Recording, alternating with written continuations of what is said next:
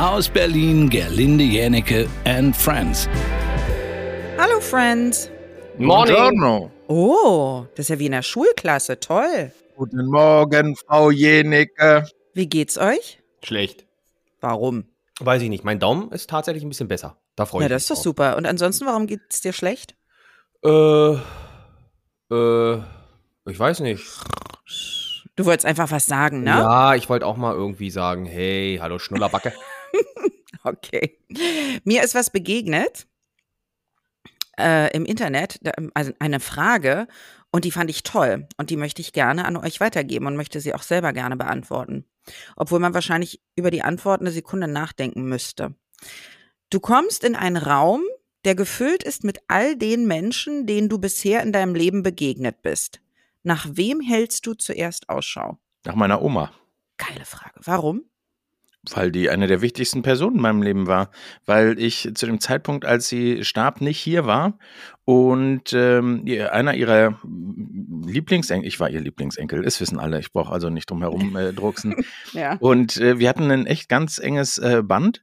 Und als sie dann äh, starb, war ich halt äh, tausende Kilometer weg und war äh, traurig. Also bis heute glaube ich, dass das irgend, also das war, glaube ich, der einzige Punkt in meinem Leben bisher, wo ich, ähm, ja, wo sowas unerwartet passiert ist und äh, wo ich ja heute, glaube ich, anders damit umgehen würde. Aber das wäre die Person, die ich als erstes suchen würde, auf, auf jeden Fall, meine Oma. Und was würdest du mit ihr besprechen, außer dass du sagst, dass du es nicht so gemeint hast, dass du nicht da warst?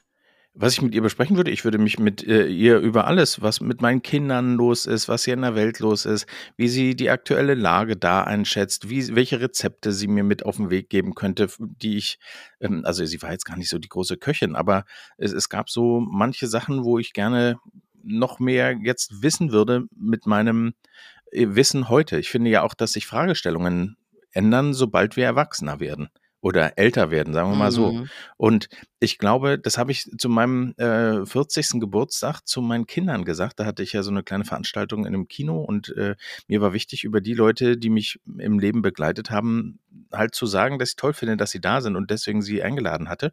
Mhm. Du warst ja auch da. Mhm. Und äh, ich habe meinen Kindern damals gesagt, und so sehe ich es äh, eben auch, ich bereue so ein bisschen, dass es nicht dazu kommen wird, dass wir im gleichen Alter, auf dem gleichen Level so miteinander sprechen, weil ich finde, dass es tolle Leute sind Mhm. und würde gerne äh, wissen, wie Sie denn bestimmte Sachen sehen, wie Sie mich vielleicht Ja. auch beraten würden. Aber so ist das nun mal, äh, dass das eben so nicht stattfindet. Aber meine Oma würde ich als erstes suchen. Wer wäre das denn bei dir, Frank? Leider auch sehr unspektakulär, weil es ähnlich wäre. Es wäre mein Opa, aber aus einer ganz einfachen, äh, aus einem ganz einfachen Grund, weil der der erste war, der äh, gestorben ist aus meinem Verwandtschaftskreis. Da war ich elf, zwölf, vielleicht war ich auch erst zehn und äh, den habe ich halt als erstes sehr vermisst. Und deswegen würde ich natürlich ähm, nach dem als erstes suchen. Ich glaube, du hast jetzt andere Antworten erwartet, die irgendwie weitaus spektakulärer sind. Nee, ich habe damit gerechnet, ehrlich gesagt. Vielleicht muss man. Wir, das, wir sind ja noch nicht durch, wenn wir das besprochen haben. Wir können es ja äh, einschränken auf Leute, denen wir begegnet sind. Also klar sind wir unserer Familie begegnet und unserem Leben zwangsläufig, aber vielleicht auf die Menschen bezogen, die man mal getroffen hat. Wobei ich das mit den Großeltern, das wäre auch wahrscheinlich eine Person, nach der ich suchen wollen würde. Meine Großmutter. Und die würde ich fragen, warum sie so schlecht hat umgehen lassen mit sich von ihrem Mann. Weil ich mich erinnern kann, dass ich ein kleines Mädchen war und mein Großvater war ein sehr gewalttätiger Mensch. Nicht mir gegenüber, aber seiner Familie gegenüber. Da konnte, der war wie so eine Zeit, also klar, ich war auch seine Familie, aber mich hat er in Ruhe gelassen. Aber der war wie so eine tickende Zeitbombe und niemand wusste, wann die losgeht. Und es war so ein paar Mal die Woche, dass der einfach explodiert ist. Und mein Vater war zum Beispiel zwei Jahre alt und meine Großmutter wollte sich scheiden lassen. Und da hat er, die haben im sechsten Stock gewohnt, meinen Vater an den Füßen aus dem Balkon gehalten und hat gesagt, wenn sie das jemals wieder äußert, dann ähm, würde er ihn fallen lassen beim nächsten Mal. Und der war einfach vollkommen unberechenbar. Und wenn ich die treffen würde, würde ich sie fragen, warum sie das hat mit sich machen lassen. Klar, irgendwann ist es zu spät, wenn du Angst hast um Leib und Leben, denkst du auch, na gut, dann bleibe ich halt da, bevor der meinen Sohn aus dem sechsten Stock wirft. Aber wie das dazu überhaupt kommen konnte, ja, weil ich bin die erste Frau in meiner Familie von der weiblichen Seite, die eine Rebellin ist, die niemals mit sich irgendwie umgehen lassen würde. Und ich würde gerne wissen, warum das so war. Ja, das wären so die Fragen, die ich stellen würde. Welche Frage würdest du deinem Großvater stellen, wenn du könntest, Frank? Ich würde jetzt aus heutiger Sicht ihn alles über den Zweiten Weltkrieg äh, ja, ausfragen. Mhm. Weil er ja war damals ja mit dabei und äh, äh, hat, ich hab, konnte das natürlich alles damals, als ich mit ihm drüber gesprochen habe, nicht einordnen. Nee. Also, ich habe ja auch nicht mit ihm drüber gesprochen, aktiv, ja, als so junges Kind. Aber mit dem Wissen von heute, mit dem, was man alles weiß, äh, aus Geschichte und so weiter und so fort, äh, sich dann mit einem Zeitzeugen drüber zu unterhalten, Mensch, wie war denn das damals? Ähm, mhm. Ja, das fände ich wahnsinnig spannend. Stimmt. Und wenn man jetzt überlegt, welche Menschen ihr, nach wen, wem ihr Ausschau halten würdet, von Menschen, die mit eurer Familie nichts zu tun haben, die ihr mal getroffen habt, die euch wirklich, also ernsthaft begegnet sind im Leben? Dann wäre es meine Ex, die mich ist, so verarscht hat. Ist sie schon tot? Nein. Nein, ich sage doch Menschen, die euch schon mal begegnet sind. Aber so, vielleicht habe ich die Frage, vielleicht habe ich die Frage falsch formuliert. Äh, es geht nicht um tote Menschen. Es geht generell die Frage ist, du kommst in einen Raum, der gefüllt ist mit all den Menschen, denen du bisher in deinem Leben begegnet ist. Nach wem hältst du zuerst Ausschau? Das heißt ja nicht automatisch, aber es ist interessant, dass ihr es so. Ähm, ich nicht. Ich bin habt. schlauer als Jim. Ich habe das gleich richtig verstanden. Das würde ich zum Beispiel an dieser Stelle bezweifeln, weil Jim ist einer der schlauesten Menschen, die ich kenne. Ja, Und aber er ist nicht der Schlauste. Natürlich. Deswegen ist ja durchaus die Möglichkeit da, dass ich das sag bin. mal. Ist doch egal. Also, jetzt äh, ein Mensch, der euch schon mal begegnet ist, du sagst deine Ex, die ist natürlich noch nicht tot. Ja, darf äh, ich auch mal erklären, endlich? Naja, warten oh. wir ja drauf. Na, ich naja. dachte, du willst mit ihr über den Krieg sprechen. Nein. Ach so. Ich äh, würde ihr sagen, dass ich jetzt weiß, warum sie auf einmal damals so unglücklich gewesen ist und so äh, getan hat, als wäre die Welt auf einmal ganz furchtbar und ich damals nicht wusste, warum, weil wir hatten gar keine Probleme. Aber jetzt weiß ich es, weil sie damals nämlich immer woanders gewesen ist beruflich und da hat sie nämlich schon einen anderen gehabt, den sie gebumst hat. So, und deswegen war sie auf einmal unglücklich zu Hause und wollte, dass ich ausziehe, aber hat es mir nicht gesagt. Und jetzt weiß ich das aber alles. Und das würde ich ihr einfach ans Gesicht werfen. An ans oder ins? Ich weiß es nicht. Eins von beiden. Also das finde ich sehr schön, dass du gerade noch sagst, dass du schlauer bist als der Jim und dann klingst du wie so ein Kindergartenjunge. Und dann würde ich nämlich den Schlamm nehmen und dann würde ich den genau in das Gesicht von der schmeißen. Ja, so. geil, wa? Ja. ja. Okay, also du würdest ihr sagen, du weißt jetzt, woran es liegt. Und würde dir das, warum würde dir das, gar nicht? Wäre es das, was du sagen würdest? Ja, genau so. Aber warum? Weiß ich nicht. Hm. Also ich dachte, ich komme mit euch weiter bei diesem Thema. Ja, ich kann auch tatsächlich einen Namen mal in den Raum werfen und ja. nicht äh, nebulös bei irgendwelchen ähm, Familienbezeichnungen bleiben, sondern ich würde, wenn es einen Raum gäbe, wo alle Leute sind, denen ich jemals begegnet bin, ähm, auch Lebenden, würde ich nach Odette Kadosch suchen. Und äh, Odette, und äh, habe ihn auch schon ins Internet leer gesucht ähm, und bin nicht so wirklich fündig geworden. Und zwar ist das ein Junge gewesen, den ich betreut habe, als ich damals in Israel meinen Zivildienst gemacht habe. Die Leute, die dem Podcast länger folgen, wissen das schon. Also, dass ich da war. Und er war ein zwölfjähriger Junge, ich war damals 20 und ist neu in dieses Kinderdorf gekommen, in dem ich gearbeitet habe. Und er war so unfassbar unglücklich und wir kamen praktisch zeitgleich da in diesem Projekt an und mussten beide unsere Rolle da finden. Und er hat sich dann erstmal an meine Fersen ähm, gehängt, weil, obwohl ich die Sprache gar nicht sprach, also wir, wir konnten nicht miteinander sprechen. Ich hatte, konnte so ein paar Grundvokabeln und ähm, habe mit ihm dann aber eine ganz, ganz spannende Zeit äh, verlebt, weil ich eben sein Ansprechpartner war, auch als er dann die Gruppe gewechselt hat, weil er eben dann mit 13 in eine andere Gruppe musste. Und habe ihn dann immer heimlich bei mir mit seiner Mutter telefonieren lassen, weil er eines der wenigen Kinder war, das nicht so ein billiges Einweg-Handy äh, hatte und demnach der Kontakt zur Mutter relativ schwierig war, zumal die kein Geld hatten und ihm also auch kein Geld für die Telefonzellen, die es da gab, also für die Telefonkarten gegeben hat. Und wir Mitarbeiter durften natürlich Kinder eigentlich nicht in unsere Häuser lassen. Aber bei Odette habe ich eine Ausnahme gemacht und äh, ja, ich fand das halt ganz toll. Er ist, ich habe ihm Schwimmen beigebracht. Der war zwölf Jahre alt und konnte nicht schwimmen. Und wir waren dann im Sommerlager äh, da. Ich habe auch anderen Kindern Schwimmen beigebracht, aber weil wir über diese eine Person jetzt eben sprechen, weil ich da die Familiengeschichte einfach so mitbekommen habe und das Drama, was dieser Junge erleben musste, ging mir das einfach unfassbar nah. Und an meinem letzten Tag bin ich mit meinem Bruder, der mich dann ja abholte, durch Israel nochmal gefahren und habe dann mit der Mutter gesprochen und gefragt, ob ich Odette abholen kann, weil ich ihm ehrlich gesagt noch Dinge, die ich hatte, schenken wollte. Aber er war, also ich hatte ihm mehr Schwimmen beigebracht, aber er war noch nie im Toten Meer baden. Und ich war in den anderthalb Jahren, in denen ich da war, bestimmt sieben, acht Mal äh, alleine im Toten Meer. Ähm, und er war da eben noch nie. Und das habe ich mitgekriegt, als wir auf einem Ausflug zu, zu der Festung Masada da eben Station gemacht haben. Und es war für mich ganz berührend, dass er eben dann mit mir auch das erste Mal da im Toten Meer war. Der konnte gar nicht glauben, wie sich das anfühlt. Also der ist da zwar ein paar Mal schon vorbeigefahren und so weiter, aber er war eben nicht drin. Und ich weiß noch, wie heute, wann wir uns das letzte Mal gesehen haben, da muss er halt so 13 gewesen sein. Ich habe ihm so einen klappbaren Roller, den ich hatte, mit dem ich in dem Dorf, in dem ich gearbeitet habe, immer von meinem Häuschen zur Arbeit gefahren bin, weil ich halt immer zu spät war, äh, hatte ich mir den da vor Ort besorgt, konnte ihn natürlich ob des Gewichts auch nicht wieder mit nach Berlin nehmen.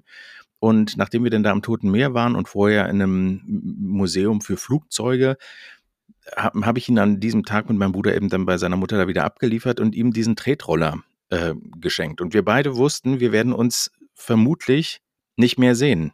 Weil klar war, ich steige am nächsten Tag ins Flugzeug und wir hatten aber irgendwie so eine enge Verbindung, dass ich ihm dann, als ich ihm den Roller gegeben habe, der in Tränen ausgebrochen ist, weil er so einen wertigen Gegenstand noch nie in seinem Leben vorher geschenkt bekommen hat. Und äh, wir beide konnten nichts sagen. Wir haben also nicht mal richtig Tschüss gesagt, weil wir beide heulten. Und äh, ich sehe dann, wie er diesen Roller äh, nimmt und äh, die Straße lang fährt und sich immer wieder in den Hacken fährt mit dem Ding, weil er so also aufgelöst äh, war. Ja, und den würde ich, äh, ich würde gerne wissen, was aus dem geworden ist, weil er ist irgendwie wie vom Erdboden Boden verschluckt. Wenn man seinen Namen googelt, erscheint ein DJ, äh, der, also Hobby-DJ, der er aber nicht ist. Also, und äh, ja, es gibt keinen aus, von, von früher mehr, der noch Kontakt zu ihm hat. Und so wie er da zeitgleich mit mir aufgeschlagen ist, ist er auch aus diesem Dunstkreis wieder verschwunden. Und da würde ich gerne wissen, was der heute macht. Ja, vor allen Dingen wäre das ja schön, wenn ihr noch, also generell, wenn ihr einfach Kontakt hättet, ne? Wenn man so eine Verbindung zu so einem Menschen aufbaut und irgendwie das Gefühl hat, da ist ein Band und dann ist der plötzlich weg und dann findet man ihn nicht mal mehr irgendwo, so dass man vielleicht auf Facebook oder Instagram oder Snapchat oder TikTok mal sehen kann, was der macht. Das ist eine, das stelle ich mir vor, dass das blöd ist, ja. Ja, weil es auch, auch jemand. außergewöhnlich eigentlich, weil normalerweise findest du ja jeden irgendwo, außer er will nicht gefunden werden. Also ich habe von einer israelischen Fußballseite, da gibt es, äh, also er hat auch Fußball gespielt und da gibt es einen, der, das könnte er sein, aber diese Seite ist mittlerweile äh, gelöscht. Also, mhm. und da gab es halt auch keinen An Ansatzpunkt. Okay, der hat da Fußball gespielt. Ich meine, äh, ich bin jetzt nicht äh, Frau Leischig, und rennen da durch die Gegend und äh, also. Nee, aber du könntest äh, sie anrufen und sagen. Ja, genau. Hier, genau. bitte finde mich oder wie die Show heißt. Also deswegen, das sind so einfach Begegnungen mit Menschen, die, damit habe ich A nicht gerechnet und das war halt so, es hat sich so ergeben. Also ich erinnere mich noch, dass wir da über den Bauernhof gegangen sind und wie gesagt, mein Hebräisch war zu diesem Zeitpunkt echt unfassbar schlecht. Und ähm, wir laufen über den Bauernhof und ich frage ihn dann mit meinen, mit meinen schlechten Worten, ob die braunen Kühe für den Kakao hier zuständig sind, was natürlich Bullshit ist, aber es war das Einzige, was ich so als Satz bauen konnte mit den paar Vokabeln, die ich hatte. Und äh, er guckte mich an und äh, schüttelte mit dem Kopf so nach dem Motto, echt, ihr, du bist acht oder zehn Jahre älter als ich und äh, fragst so eine dumme Frage? Der hat nicht mal drauf geantwortet. Also der, der war so, okay, lassen wir's. Also und wir hatten irgendwie schon eine, eine ganz, ähm, ganz gute Zeit. Ich glaube, ich war für ihn einfach auch ein guter Ansprechpartner, weil ich eben das Dorf genauso wenig kannte zu dem Zeitpunkt, wo wir da aufgeschlagen sind, wie er. So, und ich hoffe, dass ich er seinen Weg gegangen Frank ist. gerade wieder, entschuldige bitte, aber ich, äh, ich sehe ihn ja nicht, aber ich sehe, wie er mit dem Kopf auf die Tastatur knallt. Was googelst du denn gerade? Nix, wieso?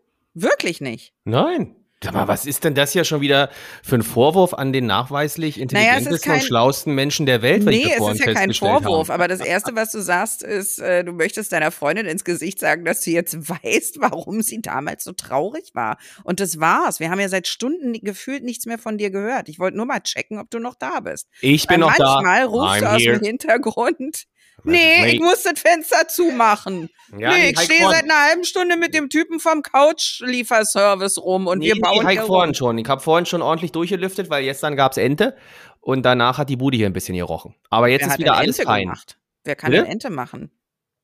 Na, Antje, Ach, die kann das sehr gut. Es war sehr lecker. Mit schöner Okay. Soße und Kartoffeln. ach, herrlich. Ja, sehr schön. Gut, nee, das wollte ich, wollte ich nur checken. Entschuldige bitte, Jim, erzähl weiter. Es gibt gar nichts mehr zu erzählen. Ich weiß nicht. fertig, ne? Ja, genau. Ja. Wer ist es denn bei dir, Gerlinde? Ach, ich habe ganz viele Leute, die ich gerne wieder treffen würde. Also ganz banal, jemanden, den ich mal sehr gut fand, einer, der im Filmbusiness gearbeitet hat, ähm, ist aber jetzt kein bekannter Name. Und den fand ich so toll. Und er fand mich auch so toll. Und irgendwie kam das nie zustande, dass wir zusammenkommen. Und wenn ich ihn heute wiedersehen würde, was jetzt nicht so unwahrscheinlich ist, dann würde ich ihn fragen, ob er wirklich mich früher mochte und mit mir zusammen sein wollte oder ob das für ihn nur so ein, der wie so ein Flirt gewesen ist. Das würde ich ihn fragen. Das frage ich ihn auch irgendwann mal. Bin mal sehr gespannt, was er da sagt, weil ich glaube, also zwei Gründe. Das erste ist, dass er mit meinem Ex-Freund ganz gut befreundet war, einem meiner Ex-Freunde. Und er ein bisschen Angst hatte, dann so nach dem Motto, naja, wer weiß, wie lange das mit den beiden schon geht. Vielleicht ist die ja fremdgegangen mit dem schon und dass er es deswegen nicht gemacht hat. Und dann glaube ich auch, dass manchmal die Filmbranche vielleicht ein bisschen oberflächlich ist und ich halt nicht wirklich so ein Laufsteg rotes Teppichmodel bin und das auch eigentlich gar nicht so mag. Vielleicht müssen die da so ein bisschen auch unter sich bleiben, diese Leute. Aber das würde ich erfragen und werde ich auch irgendwann erfragen. Aber ich habe ihn halt viele, viele, viele Jahre seitdem das passiert ist nicht gesehen. Und die andere Person, die ich gerne treffen würde, die ist schon verstorben. Äh, Das ist Frau Fiedler. Frau Fiedler war eine Geistheilerin, auf die meine Eltern irgendwann mal gestoßen sind. Ich weiß gar nicht, doch, ich weiß, was passiert ist. Ich hatte eine schlimme Hüftkrankheit als Kind, als Baby. Konnte noch nicht sprechen, also ich war wirklich sehr, sehr klein. Und der Arzt hat gesagt, ich würde nie wieder laufen können oder generell nie laufen können, weil ich konnte ja noch nicht laufen. Ich war ein Baby und ich hatte eine- so eine Hüft, wie nennt man, eine Luxation oder so. Also war einfach alles schief. Und der Arzt hat gesagt, ich würde nie laufen können in meinem Leben. Und meine Eltern waren völlig verzweifelt. Und meine Mutter erzählte das einer Freundin und die sagte, na dann ruf doch mal Frau Fiedler an, diese Geistheilerin. Und du weißt, wie Menschen sind, wenn die völlig verzweifelt sind und keine Lösung mehr haben für irgendwas, lass es chronische Migräne sein. Du machst dann alles, was dir irgendjemand sagt. Und die Frau hat ja nicht gesagt, hier lasst alle Ärzte weg oder so. Das haben die nicht gesagt äh, hat sie nicht gesagt. Und meine Mutter hat die heimlich dann eingeladen ins Krankenhaus und die hat mich berührt und es war weg. Und ähm, also ich war gesund. Die hat mich wirklich geheilt durch Handauflegen. Und mein Vater war richtig sauer, weil er meinte, sind wir jetzt diese Leute, die jetzt nur äh, solche Menschen irgendwie ähm, auf, auf unser Kind loslassen und man braucht richtige Ärzte und so. Aber es hatte ja geholfen. So 100 Prozent, ich muss das mal nochmal nachfragen. Also es war nicht so, als wäre ich aufgestanden und gelaufen mit anderthalb oder wann ich das hatte. Aber du siehst mich ja heute. Ich kann, ich gehe ja 30.000 Schritte am Tag. Wenn ich das meinem Arzt damals oder wenn jemand das meinem Arzt damals gesagt hätte, hätte er gesagt, nein, das Mädchen wird nie laufen können. Und ähm, ja, irgendwie lernte mein Vater diese Frau auch kennen und die machte dann immer so Kreise, ja kein Geld dafür genommen, sondern die hat, sie sagte, die Leute, die sie finden sollen, die finden sie und hat dann so Kreise gemacht bei sich zu Hause und man konnte ihr Fragen stellen, wo endet das Universum? Also sie war offensichtlich sehr mit den Engeln und mit Gott verbunden. Ob ich jetzt daran glaube oder nicht, kann ich nicht sagen. Ich weiß nur, dass die Frau einfach unglaublich war. Und man konnte ihr sehr viele Fragen stellen. Und sie hatte, und deswegen sind meine Eltern irgendwann weggegangen von dieser Frau, sie hatte sehr viele Wissenschaftler und Mathematiker in dieser Runde. Und die haben Fragen gestellt, die dessen, deren Antwort meine Eltern nicht verstanden haben, weil sie einfach sie waren keine Mathematiker und keine, keine Physiker. Und es war zu mathematisch und wissenschaftlich, wie sie die Sachen erklärt hat. Und es wurde denen dann zu viel. Und mein Vater wurde dann mal sehr, sehr krank. Der war im Krankenhaus und die haben ihm irgendeine Diagnose genommen, dass es der Blinddarm ist oder irgendwas. Und es ging ihm so schlecht, dass er auch wieder Frau Fiedler angerufen hat. Und die hat gesagt, Moment, ich bin gleich wieder da, ich spreche mit den Engeln und ging kurz weg vom Telefon und kam dann wieder und sagte, ja, das, was die Ärzte sagen, das ist es nicht. Also bitte nicht operieren lassen, ähm, warte noch vier Tage und es wird jeden Tag ein bisschen besser und dann wird es weg sein. Und es passierte. Richtig krass. Und ich habe diese Frau ja auch kennengelernt, aber ich war noch wirklich ein sehr kleines Kind. Und äh, weil meine Eltern sind ja ein paar Jahre zu der gegangen in die Gruppe.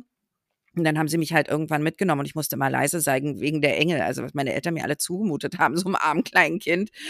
Aber ich habe mich bei der immer sehr wohl gefühlt und die würde ich heute gerne wieder treffen und würde sie fragen, ja, wer ist denn Gott? Was lässt denn Gott alles zu?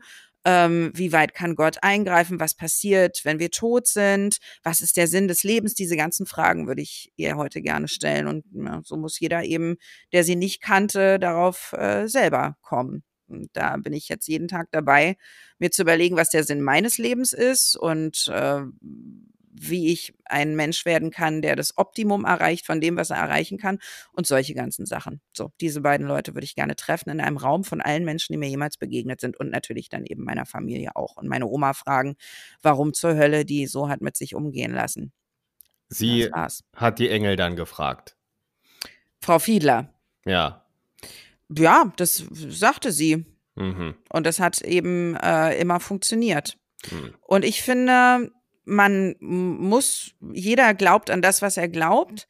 Und ich bin wahnsinnig dankbar dafür, dass ich kein, also alles für möglich halte. Ich halte nicht, ich halte vieles für nicht wahrscheinlich. Aber ich halte alles für möglich. Also wenn du mir jetzt sagen würdest, du hast gestern ein, äh, ein UFO gesehen, dann würde ich nicht sagen, ähm, ich würde dich überhaupt nicht verurteilen. Ich würde nicht sagen, das ist Quatsch und das gibt's nicht, sondern ich würde dir zuhören, weil ich finde, in dem Moment, wo wir Leuten nicht mehr zuhören, erfahren wir ja. die spannendsten Geschichten nicht mehr. Aber das ist ja, also dass ich morgen ein UFO sehe, ist deutlich wahrscheinlicher und realistischer, als dass eine Frau mit einem Engel spricht. Jedenfalls bin ich sehr froh, dass ich laufen kann, woran auch immer es lag. Und ich bin auch sehr froh, dass mein Vater diese Krankheit äh, überlebt hat. Und guck mal, ich meine, ich habe das ja nun alles miterlebt und kann nicht mal sagen, ob ich an Gott oder Engel glaube. Ich ich habe keine Ahnung. Ich habe keine Ahnung, ob es das gibt. Ich bin jemand, der nur an Dinge glaubt, die er sehen und anfassen kann. Auf der anderen Seite passieren so viele merkwürdige Dinge, manchmal, dass ich mich frage, woher das kommt. Es ist Zufall. Ähm, man muss ja auch viele Sachen gar nicht verstehen, finde ich. Also man muss das ja gar nicht verstehen. Ich finde, klar, Religion, sobald es, ähm, sobald es fanatisch wird, immer schwierig. Aber ich bewundere Menschen, die einen inneren Frieden haben, weil sie an etwas glauben. Das finde ich naja, schon cool. Ich weiß nicht, ob die deswegen den inneren Frieden haben, nur weil sie an was glauben. Doch. Also ich habe letztens eine Doku gesehen über, es gab doch mal, ich habe jetzt seinen Namen vergessen. Philipp, glaube ich, irgendwas, keine Ahnung. Äh, es gibt eine Doku, es gab mal so Zwillingsbrüder, ah, ja, ja, die haben, ja, es gab Zwillingsbrüder, die haben YouTube-Videos gedreht. Die waren YouTuber, aber also die haben coole Sachen gemacht. Die haben so Sachen erfunden, fliegende Badewannen und äh, alles mögliche. Die haben Oder eine Achterbahn, Achterbahn im Baumarkt und so. Ja, die haben so ganz coole Sachen gemacht. Und der eine hat ähm, schwer Krebs bekommen. Und das Filmteam hat ihn die letzten drei Monate seines Lebens begleitet und auch wie er stirbt. Also das, diese Doku hat einfach mein Leben verändert, weil es mir so klar geworden ist mal wieder, was wir für ein, für ein Glück haben, wenn wir einigermaßen gesund sind. Ich meine, klar, keiner weiß, wann es vorbei ist. Kann morgen vorbei sein oder in fünf Minuten oder in 30 Jahren. Aber äh, ich weiß nicht, der war ja unter 30, war ja ein ganz, ganz junger Mann und äh, der wusste halt, dass er sterben würde. Und der ist irgendwann ist der auf Gott gekommen in, äh, im, im Zuge seiner Krankheit und konnte damit besser umgehen. Und das, seine Freunde, die um ihn rum waren die ganze Zeit, die waren auch gläubig, bis auf eine. Und die hat das alles sehr viel schlechter weggesteckt. Ob das nun wahr ist oder nicht, dass es Gott gibt, spielt ja in dem Fall keine Rolle. Aber ich bewundere das, dass es Menschen gibt, die an etwas glauben und deswegen mit den Herausforderungen des Alltags besser umgehen können. Das finde ich schon toll. Solange es keinem weh tut. Es tut ja keinem weh, wenn man sagt, ich glaube daran, dass ein Schutzengel äh, die ganze Zeit an meiner Seite ist. Oder wenn jemand sagt, ähm, äh, ich, ich konnte mit dem Tod meines Vaters besser umgehen, weil ich an Gott glaube und davon ausgehe, dass er an einen besseren Ort kommt. Das ist ja nichts Schlimmes. Ich glaube an gar nichts so richtig. Ich habe damals von Philipp Mickenbecker, so heißt er, ähm, die Beerdigung live auf YouTube gesehen, weil ich denen eine ganze Weile äh, gefolgt bin, aber nicht begriffen habe, also diese Drohnenbadewanne beispielsweise, die sie da hatten, das war ja schon spektakulär und äh, habe dann auch, äh, die hießen, also wer das sich bei YouTube angucken möchte, The Real Life Guys und Stimmt. die, äh, die Geschichte von denen ähm, war wirklich bewegend und auch die Trauerfeier und auch die Eltern beziehungsweise Freunde und Familie zu hören, mit welcher Kraft die da sind und mit welcher Freude, weil sie so tief im Glauben verwurzelt waren, sie ihn haben dann auch gehen lassen. Das war wirklich sehr, sehr, sehr beeindruckend und äh, toll anzusehen. Also ich muss gestehen, ich, ich habe damals äh, in Israel so ein bisschen meinen Glauben verloren, weil ich gesehen habe, wie sich ähm, Mönche vor dem Grab Jesu um die Kollekte geprügelt haben oder äh, gehauen haben, äh, weil der eine eben ein bisschen zu lange da stand oder was weiß ich. Und auch wenn dann äh, Pilger durch die Via Dolorosa laufen mit einem Dornkranz in der Hand, Kunstblut äh, an den Handgelenken, ein Kreuz schleppen und einen Kartoffelsack umhaben.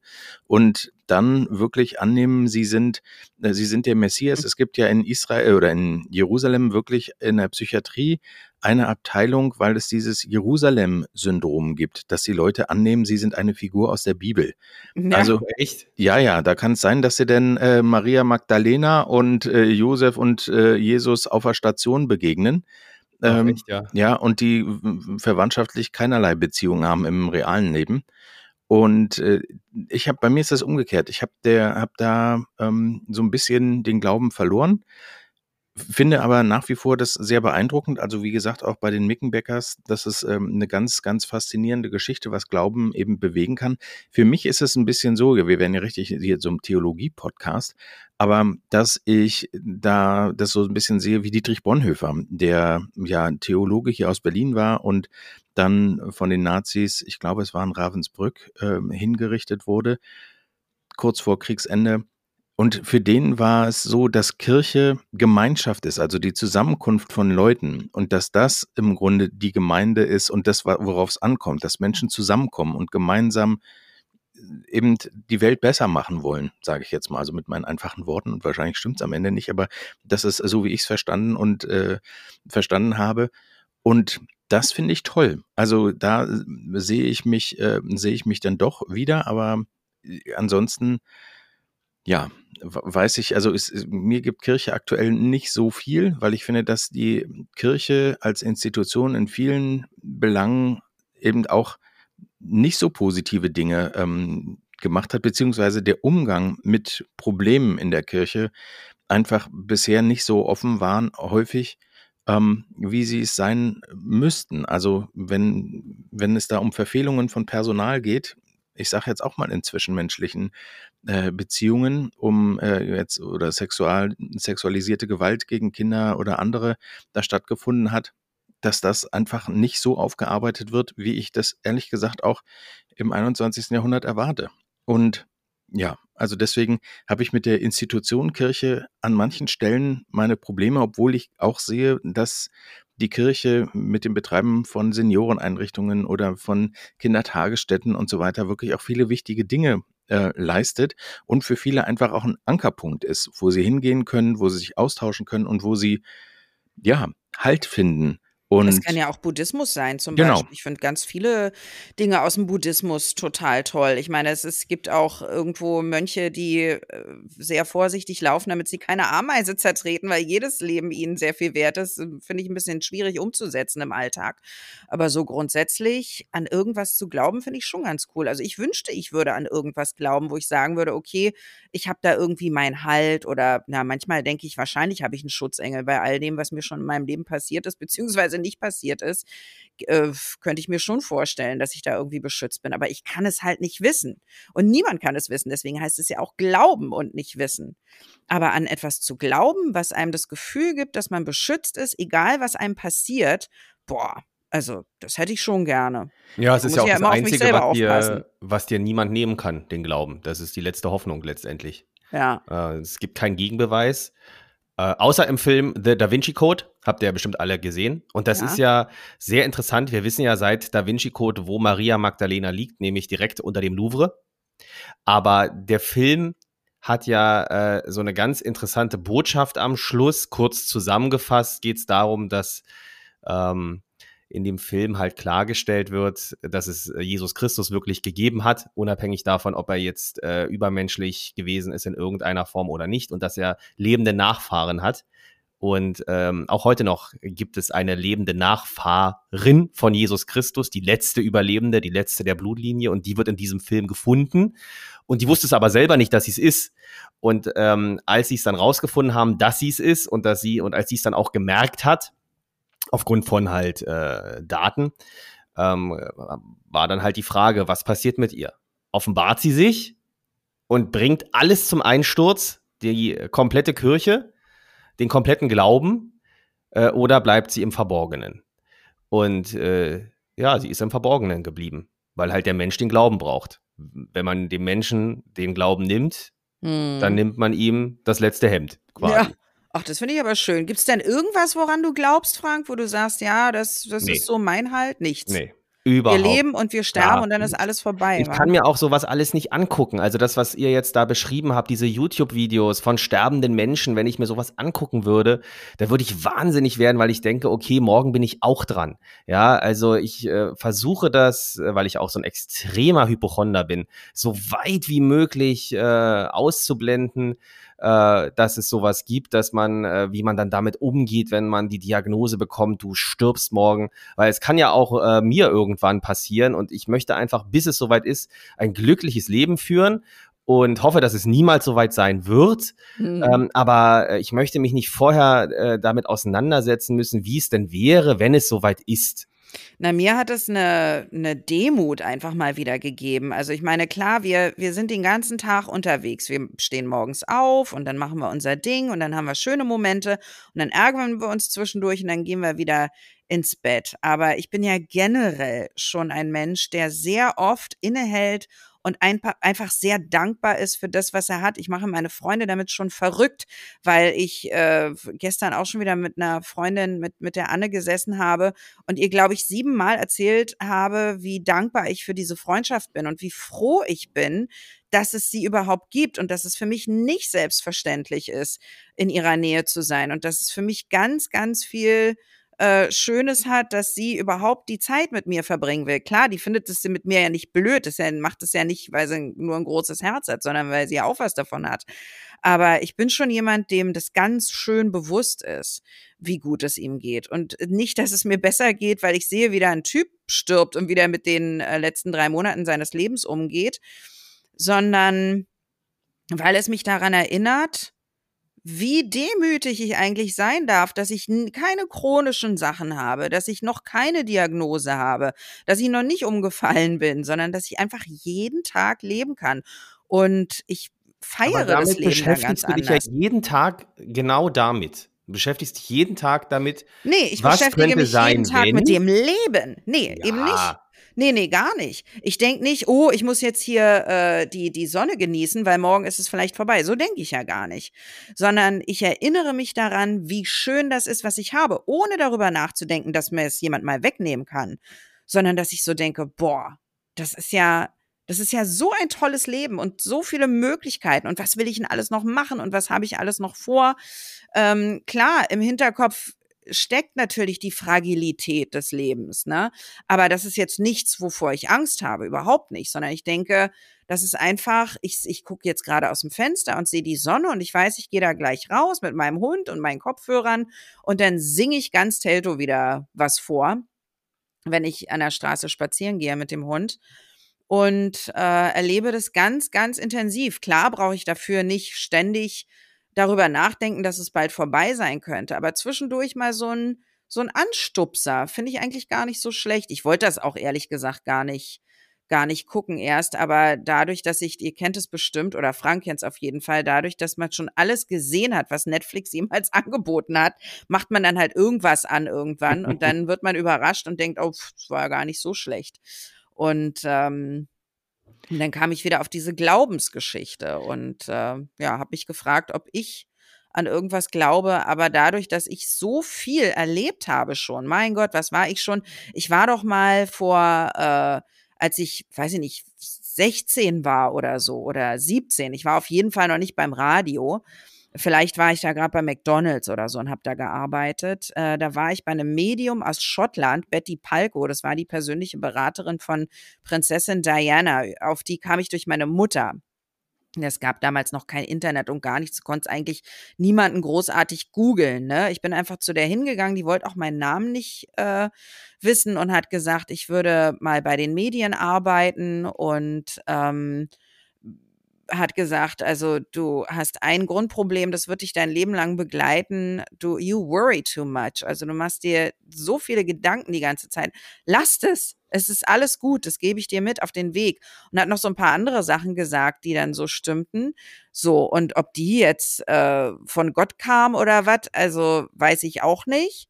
Und, und eine Sache, die sie gesagt hat, die fand ich richtig krass. Ich weiß gar nicht, ob ich die in dem Podcast schon mal erzählt habe weil sie am Anfang, als ich mich da hingesetzt habe zu ihr, sagte sie, sie ruft jetzt erstmal alle Toten, die mir was zu sagen haben. So, und dann kam natürlich meine Oma und mein Opa, was ja normal ist. Also klar, wenn man 16, 17 ist, ist wahrscheinlich schon irgendjemand mal in der Familie verstorben.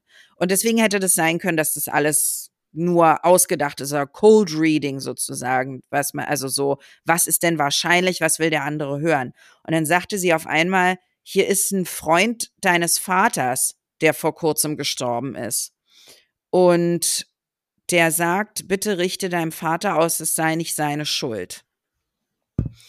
Und das habe ich meinem Vater erzählt, er ist in Tränen ausgebrochen, weil er halt immer seinem besten Freund ein schlechtes, Ge also ein schlechtes Gewissen gegenüber hatte, weil er das Gefühl hatte, er war nicht oft genug für ihn da und hätte ihm vielleicht das Leben retten können, wenn er öfter gekommen wäre, was totaler Schwachsinn ist, weil der ist, äh, hatte einen Leberschaden und ist daran gestorben und mein Vater hätte gar nichts tun können. Aber es hat meinen Vater getroffen und berührt.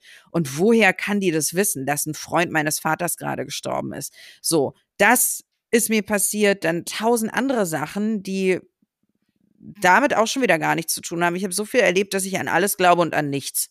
Das ist einfach ein Fakt. Keine Ahnung, woran ich glauben soll. Weiß ich nicht. Manchmal denke ich so, ich hätte gerne ein Zeichen, damit ich es weiß, aber es kommt nie ein Zeichen. Es ist einfach, dann denke ich, okay, ich muss mir selber ausdenken. Ich muss mir selber irgendwas aussuchen, woran ich glaube. Und vielleicht ist es ja auch wie bei Frank. Vielleicht muss man ja an gar nichts glauben. Vielleicht ist es gar nicht wichtig. Vielleicht lebt man einfach und hat ein gutes Leben und irgendwann ist es dann vorbei.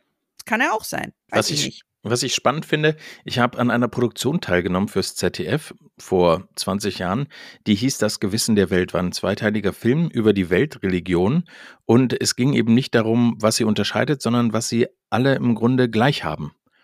Und das sind im Grunde grundfeste Regeln, die unser Zusammenleben auf der Welt überhaupt erst so richtig ermöglichen. Und wenn wir uns alle dran halten würden, egal welche Religion, dann würden wir auf jeden Fall keine Diebstähle haben, wir würden keine Morde haben und wir würden einander respektieren. So, das sind die drei Punkte ähm, eigentlich, um die es im Wesentlichen geht, die es in jeder Religion gibt. So, also egal wie die Leute das auslegen, wenn man sich auf das beruft, was die ursprünglichen ähm, ja, die ursprünglichen Botschaften jeder Religion sind, dann sind es diese drei Punkte.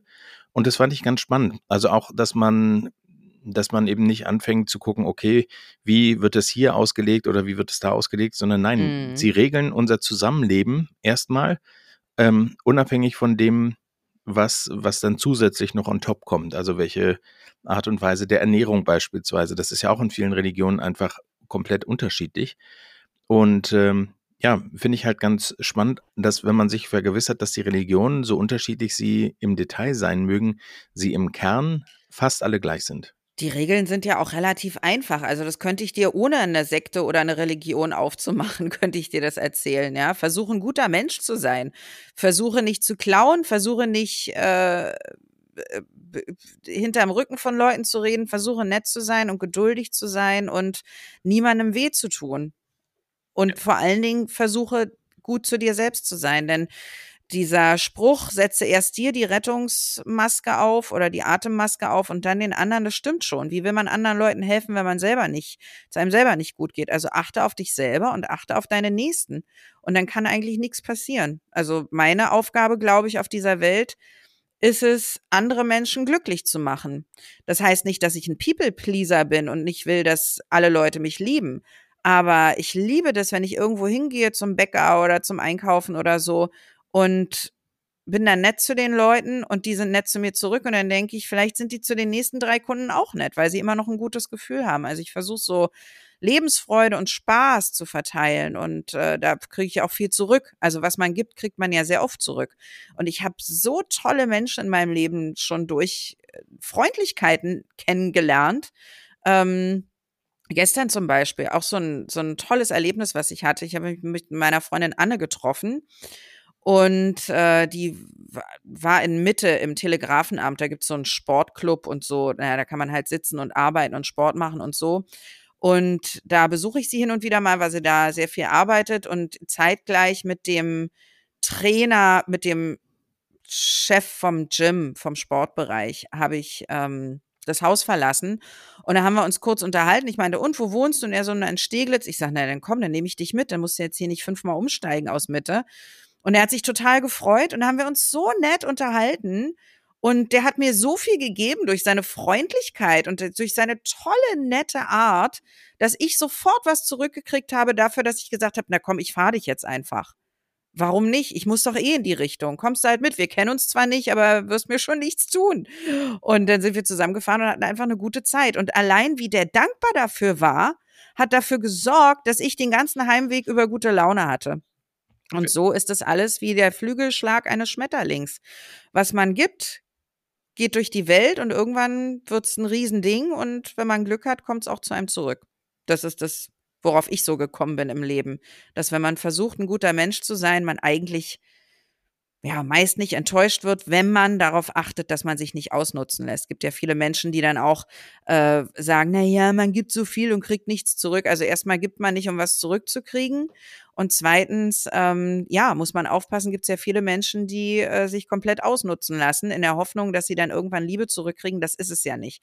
Man tut Gutes, was einen jetzt nicht unbedingt zusätzlich vielleicht belastet und achtet darauf, dass der andere das nicht ausnutzt. Und so hilft man sich gegenseitig. So, das ist mein Wort zum Sonntag. Also Oder im Gegensatz zum, zu letzter Woche waren wir heute ja sehr theologisch. Letzte Woche waren wir ein Politik-Podcast, heute waren wir ein Theologie-Podcast. Was wir nächste Woche? Na, finde ich ja gar nicht so sehr Theologie. Das ist ja einfach so, ich meine, das ist ja entstanden aus der Frage, wen würden wir gerne wieder treffen? Ja gut, woran glauben wir? Wir können es ja nicht hundertprozentig sagen. Da kannst du ja keine wirkliche, na doch, du kannst eine Meinung zu haben, aber es ist ja eher wahrscheinlich ein Gefühl. Ne? Und wir versuchen uns ja nicht gegenseitig davon zu überzeugen, dass das, was wir denken, richtig ist. Das finde ich ja das Gute, dass jeder so seine, seine Wahrnehmung haben darf. Weiß ich nicht, was wir nächste Woche machen. Darf Frank sich aussuchen? Nee, ich habe letzte Woche mir schon den Daumen ausgesucht. Ich glaube, nächste Woche ist Jim dran mit aussuchen. Ah nee, dann geht's nur um Happiness und alles ist schön im Leben. Äh, und ich das hatte noch nie ein Problem. Das stimmt ja nicht. Ne? Also jeder hat ja irgendwie irgendwas. Das ist ja wirklich, äh, das ist ja wirklich so. Keiner, also unter jedem Dach ein Ach, würde ich sagen. Aber grundsätzlich möchte ich behaupten, und ich glaube, Jim sieht es ähnlich, wir haben alle viel zu viele selbstgemachte Probleme. Und wenn wir versuchen, die nicht zu haben, dann ist doch schon alles besser. Und ich bin, und vor allen Dingen kann man dafür sehr dankbar sein, wenn man irgendwie, also wenn ich in meinem Umfeld mich umgucke, der eine ist unglücklich verheiratet und geht aber trotzdem nicht weg, äh, der andere hasst seinen Job und bleibt aber trotzdem da, der dritte findet schon gar nicht erst einen Job, obwohl er gerne einen neuen hätte. Und das sind ja alles so Sachen, die stressen einen total und machen einen wahnsinnig. Und äh, es ist eben auch viel eine Kopfsache. Und im Moment habe ich halt nichts in meinem Kopf, was mich stört. Ich habe einfach nur zu wenig Geld. Aber das stimmt ja irgendwie auch nicht, weil ich habe ja ein Dach über dem Kopf. Also und was zu essen. Also kann ich gar nicht zu wenig Geld haben. Würde nur gerne irgendwann mal verreisen. Das wäre das Schönste. Das zeichnet sich leider überhaupt nicht ab. Aber auch das könnte vielleicht irgendwann mal passieren. Also ich glaube, dass es, wie du gesagt hast, ein Mindset ist. Und wenn man, äh, Frank hat heute das ja eingeleitet auf die Frage, wie es euch geht, schlecht. Ähm, und ich glaube, wenn, wenn man, wenn du da schon gut gesagt hättest, dann wäre der Tag heute schon äh, um einiges besser. Ich sag zum Beispiel, wenn ich einkaufen gehe und die Leute dann fragen, also die Verkäufer, darf es noch was sein? Keine Ahnung, an der Käsetheke oder so, dann sage ich, nö, ähm, dann bin ich schon glücklich. Und das, äh, das ist irgendwie wirklich die Nachricht, die ich denen auch mitgeben äh, möchte. Das ist, was du, äh, Gerlinde, gerade ja gesagt hast. Das sind so die kleinen Dinge. Und wenn man den Leuten irgendwie nicht nur einen schönen Tag wünscht, sondern ihnen auch vermittelt, Mensch, sie haben mich gerade glücklich gemacht, dann hält das vielleicht noch für zwei weitere Kunden äh, nach. Ja. Na, Frank hat immerhin die Liebe seines Lebens gefunden. Das ist ja auch nicht das Schlechteste. Das Ach, stimmt. Ich finde, Frank hat einiges auf der Habenseite. Deswegen, ich, äh, äh, ich, ich glaube, Frank sagt es nur so, dass es, äh, dass es schlecht ist. Ich glaube. Das war ein äh, Gag zum Einstieg. Ich glaube, dass auch die, naja, das ist aber auch typisch deutsch, ne? Zu sagen, äh, wie geht's, muss ja.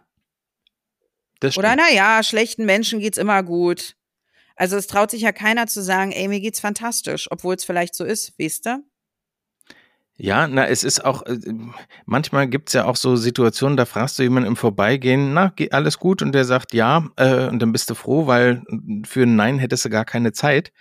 Und du kannst ja nicht sagen, äh, auf die Frage, geht's dir gut? Nein, alles klar, schönen Tag noch.